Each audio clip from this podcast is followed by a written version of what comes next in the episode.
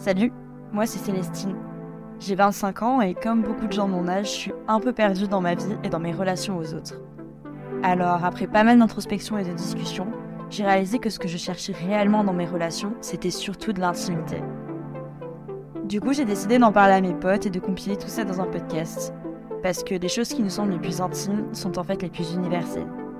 J'espère que nos histoires d'intimité vous parleront aussi et feront résonner de belles choses en vous. Bienvenue dans Intimité Club.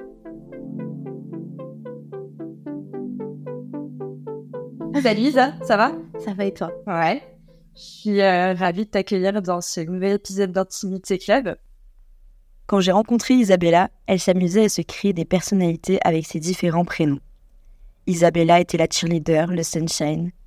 Margaret était la fille modèle, sage qui travaille bien à l'école. Et Nicole, elle, était la séductrice, reine du bal et des soirées d'école de commerce. Avec elle, on a parlé de cette pluralité et de comment on se construit de jeune fille à jeune femme. Attention, cet épisode fait référence à des sujets difficiles qui peuvent heurter la sensibilité de certaines personnes. Pour en savoir davantage, référez-vous à la description de cet épisode. Écoute, euh, le principe, c'est comme pour les autres épisodes, donc as un, petit tas de cartes devant toi. L'idée, c'est que dessus, il y a soit des questions, soit des thèmes un peu plus généraux dont on va pouvoir parler ensemble. Mhm. Euh, mais avant de commencer, moi, il y a une question avec laquelle j'aime bien commencer chaque épisode. C'est, pour toi, c'est quoi la définition de l'intimité? J'en redoutais un peu euh, cette question parce que je trouve qu'il y a plusieurs manières de le définir, de définir l'intimité. Mais en tout cas, de mon point de vue, je dirais que euh, c'est beaucoup lié à la sensibilité et dans le sens où, ben, quand on est intime avec quelqu'un, c'est on se met un peu en danger, quoi on baisse sa garde, on est nous-mêmes et, euh, et on fait rentrer cette personne un peu euh, ben, dans notre cercle et euh, on se met un peu à nu. Donc, ouais, c'est ma définition de l'intimité. Merci. Tu veux tirer la première carte? Allez. Intimité et amitié. Pour moi, ça évoque beaucoup de positif. je dirais que je pense que c'est avec mes amis où j'ai le moins de mal à être vraiment intime moi-même avec quelqu'un après, ça se fait quand même petit à petit. Je le fais pas non plus avec tout le monde et très rapidement, mais j'ai pas forcément de mal à me livrer, euh, euh, à être authentique. Je pense que c'est vraiment un mot qui me décrit beaucoup. On m'a, on l'a déjà dit plusieurs fois. Je pense que l'amitié, ça prend, ça prend une grande place dans ma vie et c'est très important pour moi de d'être entourée de mes amis et que ce soit vraiment des relations qui soient euh, authentiques, vraies et sincère. Et je pense qu'il n'y a pas d'amitié sans intimité. Ça va de pair. Comment ça se passe, toi, dans quand tu rencontres une personne qui pourra devenir un potentiel ami C'est quoi un peu le, le cheminement, les évolutions ouais. euh... Je fais plutôt rapidement. Et peut-être que euh, au début, euh, je me livre pas forcément euh, sur des choses très importantes ou difficiles. Mais je commence par me montrer moi-même, euh, et... mais peut-être sur un plan un peu plus fun et euh, pas directement rentrer dans, dans quelque chose de trop profond ou trop dur. Mais euh, je pense que je suis quand même assez ouverte et je, me livre rapidement. Et ensuite, une fois que j'ai gagné un petit peu la confiance de la personne, je vais voir comment cette personne me répond. Est-ce qu'elle arrive à se livrer ou pas? Et est-ce qu'avec ce que j'entends aussi, elle a envie d'aller plus loin? Forcément, c'est ce que je vois si on a des points communs, et, euh, et du temps aussi. Je pense que ça demande du temps, mais euh, je reste quand même un peu sur mes gardes au début et on avance petit à petit. C'est vrai que tu te notre carte. Quand as-tu pleuré pour la dernière fois? Tu me connais bien. euh, je pleure très souvent. Bon, j'ai pleuré hier devant une série, mais je pleure assez souvent, mais plutôt seule. C'est pas facile de pleurer avec d'autres gens face à d'autres personnes. Je pleure souvent seule, parfois pas pour euh, une raison ou une autre, euh, juste ça, ça vient un petit peu seul et je me laisse euh, pleurer aussi. Je pense que c'est important de prendre du temps et de pas aller non plus à l'encontre de ses émotions. Et si on ressent le besoin de, de pleurer, il faut un peu se laisser aller et ça fait toujours, toujours du bien. Et on est content à la fin. Ouais, je pense que je dirais pas tous les jours, mais je dirais que je pleure quand même toutes les semaines pour différentes raisons. Mais c'est un peu comme ça que je m'exprime aussi. Euh, peu importe mes émotions, je vais pleurer si je suis content, je vais pleurer si j'ai peur, si je suis triste, bien sûr. C'est euh, une petite euh, larmichette à chaque émotion. Ça fait un peu peur aux gens. Je pense que ceux qui me connaissent pas forcément, si jamais je, je, pleure devant eux, ils vont penser que c'est très grave, parce que beaucoup ne pleurent pas si facilement que ça et si souvent. Mais moi, c'est vraiment juste une manière de lâcher un peu la pression ou de faire ressortir quelque chose. Et euh, tu disais que tu avais du mal à pleurer devant les gens? Ouais. C'est quoi ton analyse là-dessus? Ben, Mon analyse, c'est euh, peur d'être euh, jugée, la peur de parler aussi de certains sujets. quand je pleure, moi toute seule, je ne me parle pas à moi-même. Hein, je... Ça permet aussi d'éviter et de d'extérioriser d'une manière où on n'a pas besoin forcément d'en parler. Et du coup, forcément, quand tu pleures devant quelqu'un, la personne va peut-être, si elle t'aime bien et que c'est ton ami, te poser euh, des questions et il faudra en parler. En tout cas, je le ressens un peu comme ça, comme euh, une obligation de devoir euh, se justifier alors que parfois il n'y a pas toujours besoin. Après, j'arrive à me laisser aller avec certaines personnes, mais avec des amis, par exemple, où on disait tout à l'heure que intimité et amitié, pour moi, c'était, je voyais comme quelque chose de positif et j'arrivais à être intime avec mes amis. Ben, pour le coup, j'ai pas forcément euh, beaucoup de souvenirs de moi qui pleure vraiment avec des amis, à part si c'est mes amis les plus proches. Moi, j'ai un peu peur de me montrer euh, faible, en fait. Malheureusement, je le vois comme quelque chose de négatif. Et euh, j'ai tendance à me cacher. je veux forcément pas pleurer dans les gens. Et c'est aussi une volonté de pas vouloir embêter, de pas prendre trop de place, peut-être et de toujours euh, voir le bon côté des choses et du coup pas forcément montrer son, son mauvais côté et montrer bah, ses faiblesses. Je tire la carte. Allez. T'es-tu déjà sorti, senti, pardon, en décalage avec les autres? My whole life Toute ma vie Oui, je pense que hum, tout comme euh, l'authenticité, euh, je disais qu'on ça me caractérisait pas mal et que on, me dit souvent que je suis un peu spécial, euh, authentique, euh, spontané. Je me sens un peu euh, en décalage avec les autres sur différents niveaux et je crois que je l'ai senti un peu toute ma vie. Le fait de ressentir ces émotions de manière très forte et d'être très émotive, mais surtout, c'est pas forcément que d'un point de vue des, émotions, c'est aussi être touché, tout simplement, par les gens, par le monde. Ça me rend vulnérable. Je vais absorber, j'ai l'impression, un petit peu euh, euh, le mal-être des autres ou euh, leur bonheur. Enfin, je vais essayer de... je suis un peu une éponge, quoi. Et je me sens un peu en décalage par rapport à ça, par rapport aux autres. Mon copain, il est très fort de mon point de vue. Il fait sa vie, il s'arrête pas sur son chemin pour d'autres personnes. Pas dans un mauvais sens, mais il est focalisé sur lui, quoi qui est très bien. Moi, je me vois un peu euh, euh, comme une personne qui va marcher dans la rue et lui, peut-être qui va continuer de marcher, même si euh, des personnes vont essayer de l'embêter sur le chemin, tu vois. Et moi, je vais m'arrêter, en fait, et leur prendre la main ou m'inquiéter. Et, je vais pas continuer ma route, forcément, tout de suite. Alors, des fois, ça me freine. Et des fois, au final, je récupère des super personnes sur le chemin et du coup, je peux courir. Mais j'ai toujours eu ce sentiment d'être un peu euh, différente et pas forcément dans le bon sens. C'est compliqué, par exemple, à l'école, pour moi, euh, j'avais pas plein de copines non plus, parce que justement, euh, je pense que je renvoyais cette image de quelqu'un qui était un peu en décalage et qui avait sa propre manière de vivre. Donc ouais, je le vois encore comme quelque chose d'un peu négatif. Parfois, je sais qu'on me dit souvent que je suis très idéaliste et je vois un peu le monde en rose et euh, je vois le, le, bien partout. Et ça, c'est un décalage un petit peu parce que la réalité, euh, euh, c'est pas comme ça. C'est pas tout le monde va être gentil avec toi. Et j'ai envie de penser que tout le monde est bien au fond. Et je vais être en décalage parce que je vais me livrer, être vulnérable avec les gens. Et au final, je ne reçois pas toujours en retour forcément. J'aurais pas d'exemple précis à donner toute ma vie.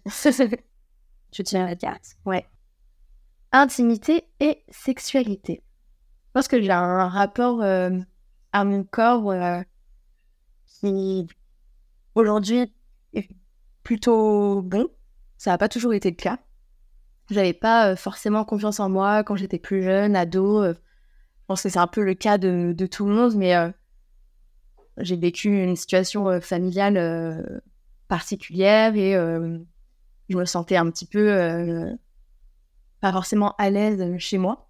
J'avais un ancien membre de ma famille euh, qui était très spécial et qui euh, aimait bien me regarder euh, alors que j'étais très jeune et faire des commentaires, ou en tout cas regarder mon corps et le juger et s'approprier pour dire ce qu'il voulait sur mon corps. Et ça a commencé plutôt tôt. Je pense avoir été sexualisée en tout cas tôt, alors que j'avais un corps d'une fille de 13 ans. Et en plus, j'ai grandi tard, donc euh, je ressemblais pas forcément à une femme. J'ai mis du temps à trouver quelqu'un avec qui euh, vouloir faire ma première fois, tout simplement. Et finalement, euh, ça a été par la suite, je me suis un peu plus ouverte et, et j'ai réussi un peu à surpasser ce que j'avais vécu, ou en tout cas la manière dont je voyais mon corps. Aujourd'hui, je dirais que j'ai quand même plutôt confiance en moi. Et je suis assez contente par rapport à ça. J'arrive à être à l'aise au lit avec quelqu'un. Ça passe par aussi la communication. C'est pas forcément facile, mais euh, dire ce qu'on aime, ce qu'on aime moins. Euh, ne pas avoir peur de se montrer tout simplement. Et être jugé du coup. Aujourd'hui, je suis plutôt libre. Je pense que j'ai connu différentes personnes et du coup, euh, je vois pas le sexe comme a big deal mais euh, ça représente quand même quelque chose pour moi et je dirais que c'est pas si facile non plus avoir des relations avec quelqu'un. Euh. Alors je l'ai fait et, euh, et, je me suis dit que c'était rien. Et en fait, je pense que c'est quand même important de le faire avec la bonne personne pour être sûr que on est 100% à l'aise. Et voilà. Ce fait d'avoir été séché hyper tôt, mmh. d'autant plus dans un cadre familial, en général un cadre où on est habitué à son. Je pense que comment ça a affecté ton développement euh, intime, euh, sexuel euh? Dans mes premières relations, j'étais un peu en mode faire plaisir. Pas forcément moi prendre du plaisir, mais plutôt faire plaisir et être la plus belle possible et la plus sexy possible parce que, ben, ouais, tu l'as dit, ça a commencé euh, jeune et euh, je devais être la plus belle et je devais en toutes circonstances euh, être belle et sexy et qu'on veuille coucher avec moi. Et, et je pense que j'ai gardé cette idée-là en tête pendant longtemps. Et j'avais un peu peur de me dire, et si jamais je le suis pas? Et si jamais j'ai des imperfections? Et si jamais, qu'est-ce qui se passe? Si j'avais envie de rentrer le ventre tout le temps Ou d'être parfaitement épilée qu'est-ce qu'on va penser de moi, quoi? J'ai toujours dû renvoyer un peu cette image en étant euh, ado. Pas forcément de fille parfaite, mais en tout cas euh, de euh, femme qui se doit d'être désirée, parce que sinon, je sers à quoi, en fait? À quoi je sers? C'est ça mon rôle. Donc au final, il a fallu un peu déconstruire tout ça et se reposer en se disant, mais qu'est-ce que j'y gagne, moi? Est-ce que j'ai pas finalement envie d'être moi-même et pas toujours un fantasme? Ou alors euh, ce qu'on attend de moi et m'adapter à chaque personne que je vais rencontrer? Toujours dire oui, ne pas se sentir légitime de dire non quand on n'a pas forcément envie. Même euh, dans mes euh, attirances, j'étais attirée par un type, un type de personne qui pouvait ressembler à, à la personne qui m'a fait subir ces choses-là dans la famille. Forcément, à l'époque, je ne le voyais pas forcément. Mais maintenant, je m'en suis bien détachée, j'en ai parlé beaucoup. C'est ça qui m'a vraiment aidée et, euh, et j'essaie d'être plus moi-même, de vraiment faire aussi moi ce que j'ai envie et pas juste suivre les désirs de la personne et d'essayer d'être toujours parfaite et au top. Euh, je sortais un peu du cadre de la sexualité. T'as une maladie. Euh, est-ce que, mon Dieu, tu en parlais, et est-ce que ça affecte aussi la façon dont tu te sens toi, en tant que femme sexuelle? Je parlerai de ma malformation, effectivement, de l'utérus. et j'ai appris cette malformation l'année dernière. Bah, voilà, j'ai fait une série d'examens et en fait, il se trouve que j'ai un, utérus très très mal formé qui n'est pas trop in shape pour accueillir des enfants. Et bon, déjà, ça m'a été annoncé d'une manière un peu horrible par un gynéco pas très sympa qui m'a directement dit ben ça va être très dur d'avoir des enfants limite c'est pas possible. Donc forcément qu'est-ce que j'ai fait? J'ai pleuré. J'ai pleuré toute seule direct et après j'ai j'ai appelé tout le monde. Mais j'ai été rassurée après j'ai fait des recherches et je me suis rendu compte que je pourrais en avoir, que ça rendrait un petit peu les choses difficiles, mais euh, cette révélation, ça a été quand même un peu un choc pour moi. Parce que euh, je n'imaginais pas forcément euh, avoir des enfants maintenant. L'année dernière, en tout cas, au moment où j'ai où j'ai appris pour ma malformation, je, je me projetais pas encore. Je sais que je veux des enfants, mais je pense pas être en âge ou prête pour en avoir. Et au final, le fait d'apprendre que j'en aurais peut-être pas, en tout cas que ce serait euh, très dur. Je me suis sentie très très triste pour euh, la Isabella euh, dans, je sais pas, 5 ans, 10 ans. J'étais un peu déçue de moi. Et je me suis dit, tiens, je me sentais spéciale. Ah, nous voilà. Là, voilà cette spécialité en plus. C'est l'un des rôles d'une femme, en tout cas, moi, c'est comme ça que j'étais élevée, de faire des enfants, avoir une famille. Et de me dire qu'on que ça pourrait ne pas arriver, qu'on puisse euh, me l'enlever comme ça. Et que, en fait, toute ma vie, j'avais cette euh, malformation et que j'étais pas au courant. Ça fait un peu bizarre de, l'apprendre. Euh, après, heureusement, j'en souffre pas aujourd'hui. Je me dis que la médecine va bien évoluer et que je serai accompagnée. Et ce qui est bien aussi, c'est que moi, je fais partie d'une famille recomposée. et je pense qu'il y a d'autres choses que les liens du sang peut aussi donner de l'amour, recevoir de l'amour euh, avec euh, d'autres liens. C'est pas forcément nos frères et sœurs. Moi, j'ai des, frères et sœurs d'autres parents. Euh, on n'est pas du tout liés par le sang et on s'aime comme si on était vraiment des frères et sœurs. Donc, je sais qu'il y a d'autres solutions, mais ça reste un choc, cette malformation. Et, mais je vis quand même bien avec aujourd'hui. Est-ce que tu as tiré le tiers Avec plaisir. Comment ta perception de l'intimité a-t-elle changé au cours de ta vie? Je pense que quand tu es enfant, adolescent, tu te raccroches beaucoup à, tes parents, à ta famille, parce que bah, c'est les premières personnes euh, avec qui tu es intime, qui sont censées t'épauler. Après, tu te fais des amis. Bon, dans mon cas, c'était plutôt tard. Je parle de vraie amitié où je peux être moi-même. Je pense que c'est vraiment euh, quand j'ai 18 ans, hein, c'est euh, les premières années où adulte, là, pour le coup, ma perception de l'intimité, elle a changé, elle a évolué.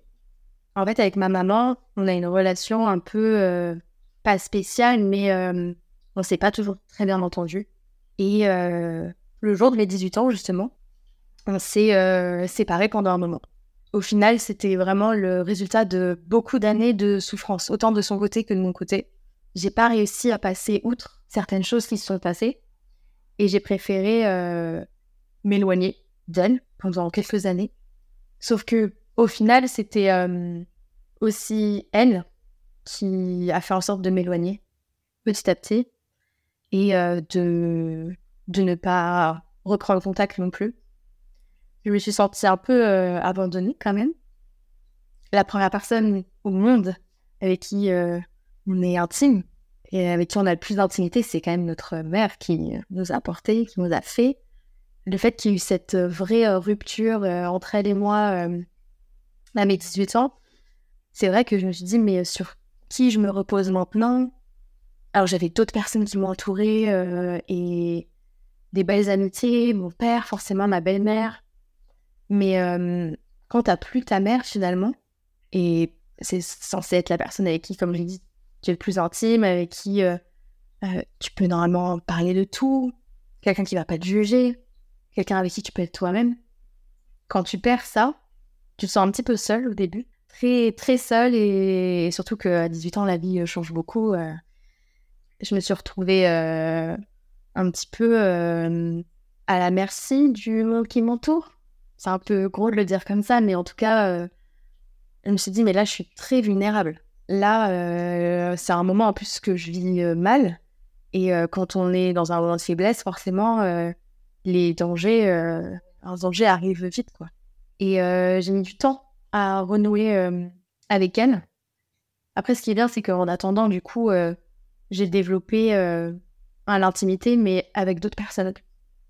mes amitiés se sont renforcées, la relation que j'ai avec mon père. Je suis allée la chercher autre part, cette intimité dont j'avais besoin. Et la connexion et un peu de sincérité. Aujourd'hui, j'ai renoué avec ma mère, mais on l'a perdu, cette facilité. C'est pour ça qu'elle a pas mal euh, évolué. C'est que au début, je, l'avais, ou en tout cas, je pensais l'avoir. Puis je l'ai trouvée euh, auprès d'autres personnes plutôt. Et je trouve qu'une fois qu'elle est perdue, c'est dur de la retrouver. En tout cas, j'ai du mal à la retrouver euh, avec ma mère aujourd'hui. Après, on a quand même une bonne relation, ce qui montre finalement qu'en tout cas pour moi, on n'a pas toujours besoin d'être dans l'intimité, euh, dans une relation très très proche, de tout se dire pour être bien avec quelqu'un, parce qu'on s'entend bien. Mais euh, une fois que c'est brisé, c'est dur de le retrouver. Et c'est un peu triste, parce que même avec sa mère, on se dit, euh, on est censé se sentir nous-mêmes et, à l'aise. Mais il y a des choses qui sont dures à pardonner, et j'avoue que j'ai du mal à refaire confiance, forcément, après certains événements. Voilà. Tu prends notre carte Allez. Te souviens-tu de la première fois où tu as réalisé que tu pouvais être vulnérable? Je vais sûrement reparler de ma mère, même si euh, le divorce de mes parents a fait que euh, je me suis sentie euh, quand même très vulnérable, un peu bloquée entre les deux et sans maison, sans vraie famille. Et là, on se dit, le danger pourrait venir de, de, tous les côtés. Et il est arrivé. Je me suis sentie vulnérable quand avec ma mère, euh, quelque chose s'est rompu et qu'elle m'a, littéralement euh, laissé de, de côté, qu'elle s'est surtout pas battue pour moi, qu'elle m'a pas cru. Ça, c'était vraiment euh, un moment atroce pour moi où je me suis dit que je pouvais pas tomber plus bas et que je pouvais pas être plus vulnérable que ça. Et je pense qu'à partir de ce moment-là, je me suis un peu, pas endurcie, mais un petit peu plus fermée aux autres. Et je me dis que j'allais être peut-être un petit peu moins gentille ou ouverte euh, pour éviter qu'on me refasse du mal, parce que si ta propre mère peut te faire autant de mal, euh, ça veut dire que n'importe qui pourrait, pourrait le faire aussi. Et ça veut aussi dire que c'est dur de de nouveau faire confiance à quelqu'un. Et en tout cas, je pense que, comme on disait, euh, je vois un petit peu le monde en rose, ou en tout cas, j'ai envie de croire que les gens sont bons. Ça doit sûrement venir de là, mais en tout cas, cette idée-là, elle a bien évolué euh, depuis quelques années, avec euh, la rupture avec ma mère, où je me rends compte que c'est pas toujours tout noir ou tout blanc et que euh, et qu'il faut aussi pouvoir penser à soi et pas toujours aux autres, parce que sinon, on pourrait être blessé. Je parler un peu plus précisément de cette période, du coup, tes parents divorcés, où tu étais particulièrement vulnérable. C'était c'était quoi un peu les éléments euh, sur lesquels tu t'es senti un peu en danger enfin, Déjà, tu perds tous tes repères. Euh, et en plus, j'étais assez jeune, donc euh, c'est vrai qu'on ne comprend pas toujours ce qui se passe. Je me suis un peu vue comme avec ma sœur. On était toutes les deux au milieu de nos deux parents et se battaient tous les deux. et, et on était en, en tant que spectateurs. Et pourtant, on n'est pas censé être des spectateurs, on est vraiment censé être dans la famille avec eux. Me suis un peu vue comme un pion au milieu de ce divorce. On me demandait euh, d'un côté de dire à mon père que euh, ceci, mon père venait me voir et me demandait de rapporter ceci à ma mère. C'est un peu le messager entre les deux et euh, c'était assez lourd à porter. Et c'est là aussi qu'a commencé l'idée de vouloir faire plaisir aux autres, d'être la fille parfaite. Quand on voit nos deux parents très malheureux, après une, rupture et un divorce. On n'a pas envie non plus de causer plus de problèmes et d'être encore peut-être une, source de, de conflit entre les deux. Et donc, on se dit, ben, je vais faire des efforts et être gentil, mais sauf que quand on a 6 ans, on n'est même pas censé penser à ça. Et je pense que c'est vraiment, ça a commencé, euh, ça a commencé à ce moment-là, euh, l'idée de vouloir être à tout prix people pleaser et de refouler un peu ce qu'on pense, de pas toujours être soi-même. Euh. je sais que je n'étais pas forcément moi-même et sincère avec ma mère pendant longtemps, suite à ce divorce. Je préférais me conformer à ce qu'elle attendait de moi ou ce qu'elle ouais, ce qu'elle voulait de moi pour être sûre qu'il n'y ait aucun souci et plus de scandales, plus de problèmes. Sauf qu'en fait, euh, ça marche pas comme ça. et après, on espère, et après, on, on en parle, et puis on n'est pas d'accord, et ça finit en, en rupture euh, à mes 18 ans, mais c'est pas facile. Question de 4. Quand t'es-tu senti intime avec quelqu'un pour la dernière fois? Avec ma famille, avec ma famille, avec ma sœur qui est venue me voir euh, récemment, ma petite sœur. Et euh, on se voit pas souvent avec ma sœur. Et euh, c'était pas forcément facile pendant le divorce. Elle aussi a pas une très bonne relation avec, avec notre mère, même pire que la mienne. Ça nous a rapprochés, éloignés en même temps. Et c'est vrai qu'avec le travail et on n'habite pas dans la même ville, c'est pas facile de se voir tout le temps. Mais elle est venue me rendre visite à Paris la semaine dernière et euh, à chaque fois qu'on se voit, forcément, je la retrouve et c'est un peu comme si on s'était jamais quitté, forcément, vu que c'est ma sœur. On s'entend de mieux en mieux. Et j'arrive à être moi-même avec elle parce que euh, on est pareil sur plein de points, même si on est quand même très différentes l'une de l'autre. C'est moins compliqué de se montrer parce qu'avec elle, je me sens vraiment euh, bien et euh, je serai jamais, jamais jugée. Et en même temps, elle me connaît. Elle sait tout sur moi. Elle a toujours été là euh, pendant les bons moments et les mauvais moments. Euh. Donc j'ai rien à lui cacher et je ne peux pas non plus lui mentir. Et c'est vrai que le mensonge, c'est quelque chose que j'utilise beaucoup pour me cacher. Et, et c'est vrai qu'avec ma sœur, je peux pas trop le faire parce qu'elle le détecte. et c'est dans ces moments-là où je suis vraiment proche d'elle, forcément, et on a une relation qui est très intime. Tu sais, c'est le soir quand tu vas te coucher euh, avec quelqu'un et tu dors dans le même lit, c'est ta copine ou ta sœur. Et en fait, euh, c'est dans ces moments-là où tu rigoles pour tout et pour rien. Il euh, n'y a pas besoin non plus de, de parler de sujets précis, en fait. N'importe quel sujet pourrait être drôle ou intéressant et vous êtes juste sur la même longueur d'onde, en fait. Et c'est dans ces moments-là, euh, en fait, c'était hyper intime avec quelqu'un. Moi, j'ouvre pas forcément mon lit à tout le monde. C'est même pas forcément d'un point de vue de la sexualité. Hein, c'est euh, il y a la sexualité et puis il y a aussi euh, dormir avec une copine ou avec sa sœur. c'est quand même intime, une chambre et un lit. Et ça se passe toujours bien, forcément, avec ma sœur. Et, je me souviens de ça comme moment. C'était drôle. Tu tirer une carte Ouais. Qu'est-ce que tes parents t'ont appris de l'intimité? Bah, du coup, mes parents ont divorcé quand j'étais plutôt jeune, donc euh, j'ai vraiment aucun souvenir de euh, mes parents ensemble ou euh, heureux. Du côté de mon père, on est plutôt pudique sur à la fois les gestes, mais aussi d'un point de vue des mots, je dirais.